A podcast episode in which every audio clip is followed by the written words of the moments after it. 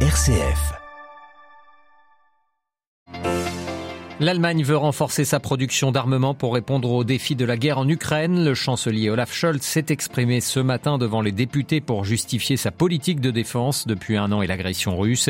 Nous retrouvons notre correspondante à Berlin juste après ces titres. L'application chinoise TikTok suscite de plus en plus de méfiance dans les pays occidentaux après la Commission européenne. Les États-Unis s'apprêtent à bannir TikTok. Un projet de loi fait son chemin au Capitole. Aux États-Unis, toujours cette victoire pour les malades du diabète. L'un des principaux laboratoires pharmaceutiques fabriquant l'insuline vient d'annoncer baisser ses tarifs de 70%, une décision saluée par Joe Biden en personne. Et puis nous reviendrons sur cette rencontre organisée depuis hier à Libreville au Gabon, rencontre euh, autour de la biodiversité des forêts tropicales. Elle laisse plutôt sceptique certaines ONG, nous entendrons le CCFD Terre Solidaire. Radio Vatican, le journal Olivier Bonnel. Bonjour, il y a un an, quelques jours après l'invasion de l'Ukraine, le chancelier allemand Olaf Scholz tenait un discours historique au sein du Parlement allemand. Il annonçait un changement d'époque pour son pays avec notamment la promesse de soutenir l'Ukraine militairement et d'investir 100 milliards d'euros dans l'armée allemande pour la remettre à niveau. Ce matin, près d'un an plus tard, le même Olaf Scholz a tiré un bilan de son action en la matière. Un discours devant les députés réunis au Bundestag, prononcé peu de temps avant de s'envoler aux États-Unis pour une deuxième visite officielle en un an. À Berlin, les précisions de Delphine Herbolier. Olaf Scholz en est convaincu, la Russie n'est pas prête à des négociations qui aboutiraient à une paix juste pour l'Ukraine. Le chancelier a répondu à ceux qui lui demandent de stopper les livraisons d'armes et de lancer une initiative de paix. Pour le chancelier, soutenir la paix ne doit pas signifier soumettre l'Ukraine à la Russie. Le soutien des Européens doit donc continuer. Un an après le début de l'invasion russe, Olaf Scholz tire un bilan positif de son pays en la matière, avec le plus grand soutien militaire au niveau européen et 3000 soldats ukrainiens formés dans le pays.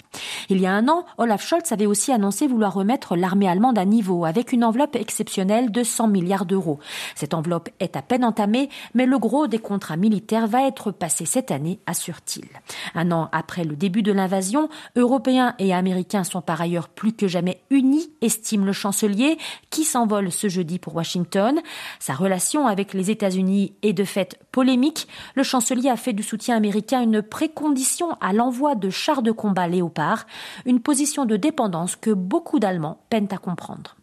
Berlin, Delphine Herbelier pour Radio Vatican. La guerre en Ukraine qui s'est invitée au sommet des chefs de la diplomatie des pays du G20 qui s'est ouvert ce matin à New Delhi en Inde. La Russie et la Chine y ont dénoncé ensemble le chantage et les menaces des pays occidentaux. Il n'y aura donc pas de communiqué commun à l'issue de cette rencontre. Le, le secrétaire d'État américain Anthony Blinken qui par ailleurs a eu un bref échange avec son homologue russe Sergei Lavrov euh, selon un responsable américain. Toujours euh, lors de cette réunion, Anthony Blinken a demandé que la Russie renouvelle l'accord sur les exportations de céréales ukrainiennes, un accord qui expire ce mois-ci. L'Ukraine qui dénonce une provocation de Moscou après des accusations de sabotage. Selon les autorités russes, des Ukrainiens se seraient infiltrés sur le territoire russe, près de Bryansk, au nord de l'Ukraine. Le Kremlin parle même d'une attaque terroriste. Ce groupe aurait ouvert le feu sur une voiture, tuant un habitant et blessant un enfant. L'histoire euh, sur le groupe de sabotage ukrainien en Russie est une provocation délibérée classique, a répondu répondu sur Twitter un conseiller de la présidence ukrainienne, la Russie qui veut, dit-il, effrayer sa population pour justifier son invasion. L'implication croissante des États-Unis et de l'OTAN en Ukraine risque d'entraîner un affrontement militaire direct aux conséquences catastrophiques. C'est l'avertissement lancé ce matin par la Russie à Genève. S'exprimant devant la conférence du désarmement, le vice-ministre russe des Affaires étrangères a dénoncé les pays qui poussent, je cite, à l'escalade.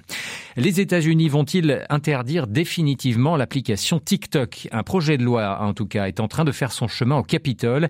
Le texte en question, adopté hier en commission, donnerait à Joe Biden l'autorité nécessaire pour bannir l'application de vidéos d'origine chinoise, une plateforme immensément populaire aux États-Unis et même bien au-delà, mais accusée d'être un outil d'espionnage au service de Pékin. À New York, Loïc Laurie. TikTok offre au Parti communiste chinois une porte dérobée vers nos informations personnelles. Voilà ce qu'affirme le rapporteur d'un texte examiné au Capitole. Hier, ce projet a été adopté par la Commission des affaires étrangères de la Chambre en attendant un vote des représentants puis des sénateurs et éventuellement une signature de Joe Biden qui pourrait entraîner l'interdiction totale de la plateforme chinoise. Le sort de TikTok n'est donc pas encore scellé, mais l'affaire Rappelle à quel point le réseau social est sur la sellette aux États-Unis comme en Europe. Accusé d'être à la solde de Pékin, l'application a déjà été bannie des téléphones des employés fédéraux et de nombreux États américains ont voté des mesures similaires. Donald Trump lui-même avait lancé les hostilités contre TikTok à la fin de son mandat. C'est désormais l'un des rares sujets d'entente entre républicains et démocrates. Le PDG de l'application sera entendu au Congrès à la fin du mois, un grand qui doit lui donner des sueurs froides. New York, le écloué Radio Vatican. Restons aux États-Unis avec cette décision immédiatement saluée par le président américain Joe Biden sur Twitter. Un des trois plus importants fabricants d'insuline dans le pays, le laboratoire Eli Lilly, a annoncé baisser de 70% le prix des produits les plus vendus. Un geste qui était attendu par des millions de malades du diabète. Marie Duhamel. Le diabète est désormais la septième cause de mortalité aux États-Unis. 37 300 000 Américains souffrent de cette maladie, deux fois plus qu'il y a 20 ans.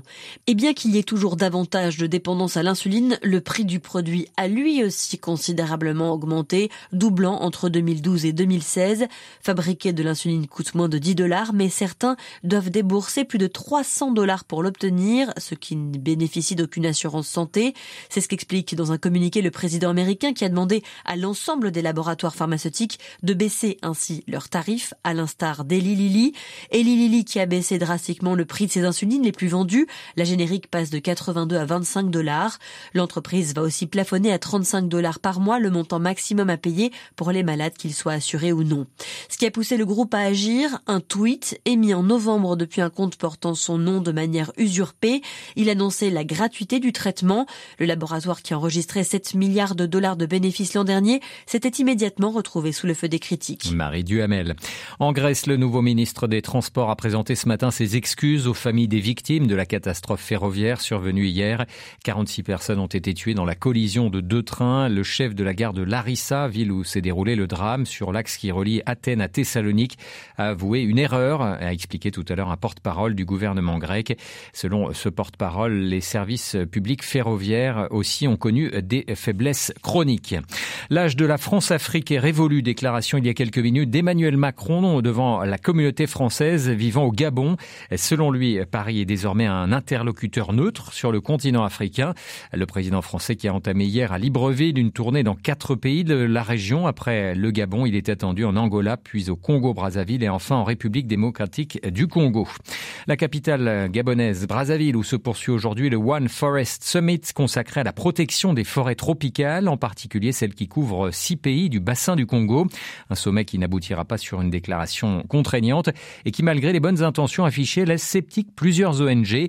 Je vous propose d'écouter Myrto Tilianaki, elle est responsable des questions climatiques au CCFD Terre Solidaire l'idée derrière ce sommet, c'est-à-dire de réunir le monde scientifique, euh, des ONG internationales, des chefs d'État et de gouvernement autour des enjeux de la protection et de la préservation des forêts tropicales, est une idée intéressante, mais euh, sans la pleine participation de sociétés civiles locales et sans l'implication de représentants de communautés concernées par ces enjeux, malheureusement, euh, avec une forte présence du secteur privé dans ce sommet, il y a de forts risques que ces intérêts-là c'est-à-dire les intérêts du secteur privé, soient priorisés au détriment de besoins euh, de communautés euh, locales. En fait, le manque de participation de sociétés civiles locales dans ce sommet est un élément de préoccupation et des risques même d'une foire au greenwashing, euh, parce que sans l'implication des acteurs de sociétés civiles des pays concernés, le One Forest Summit risque